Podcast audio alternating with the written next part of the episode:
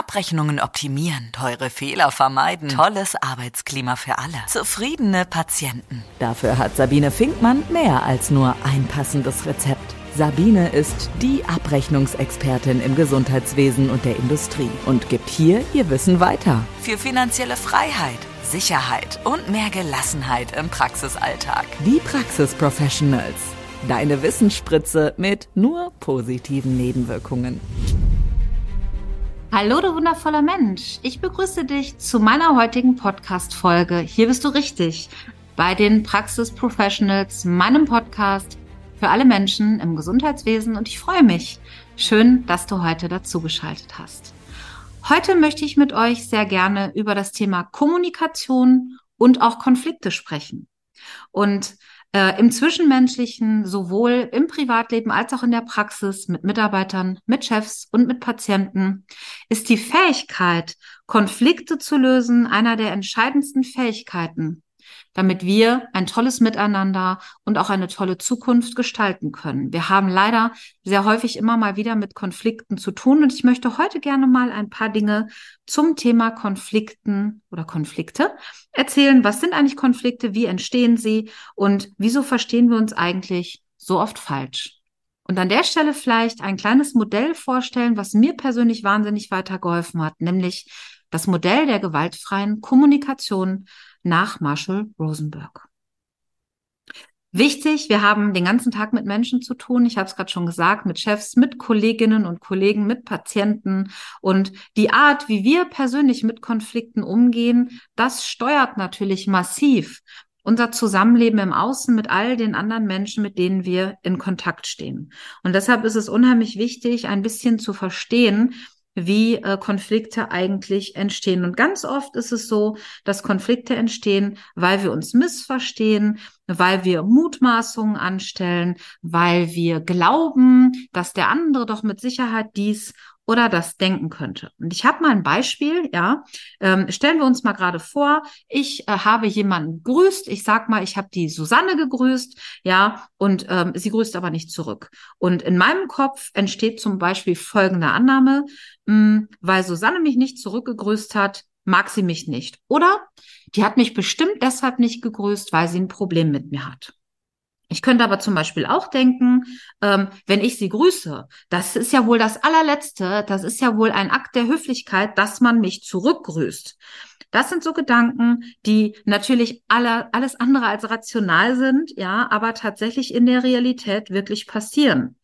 Und das Schlimme ist, dass diese Gedanken sich für uns dann auch noch unheimlich wahr anfühlen. Und weil wir sie automatisch im Kopf immer wieder wiederholen, glauben wir dann irgendwann, hey, das ist genau so gewesen statt zu den Menschen zu gehen und zu sagen, hey, äh, mir ist das und das aufgefallen, das fühlt sich komisch an, lass uns doch mal drüber sprechen, ähm, sagen wir gar nichts, sondern malen uns im Kopf unsere eigene Geschichte aus, die dann dazu führt, dass wir Konflikte haben. Das Kind ist quasi in den Brunnen gefallen, schon bevor wir mit dem Menschen auch wirklich nur gesprochen haben.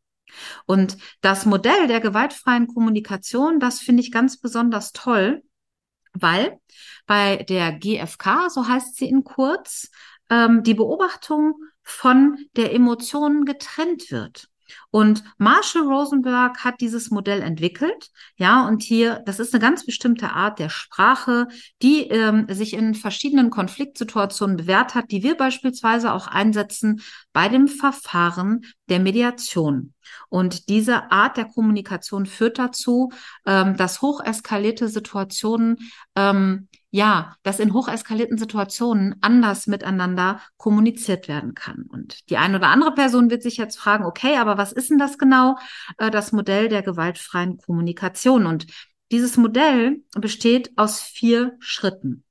Zuallererst trennen wir äh, die Beobachtung von der Interpretation, weil wir wissen ja nicht, warum, weshalb, wieso jemand mich nicht gegrüßt hat, sondern ähm, ich schildere die objektive Beobachtung einer Situation. Und zwar, wenn es eben geht, ohne Emotion und ohne Interpretation. Also das, was letzten Endes zum Konflikt geführt hat. Danach schaue ich, was ist denn eigentlich das Gefühl dahinter? Was fühle ich jetzt eigentlich gerade?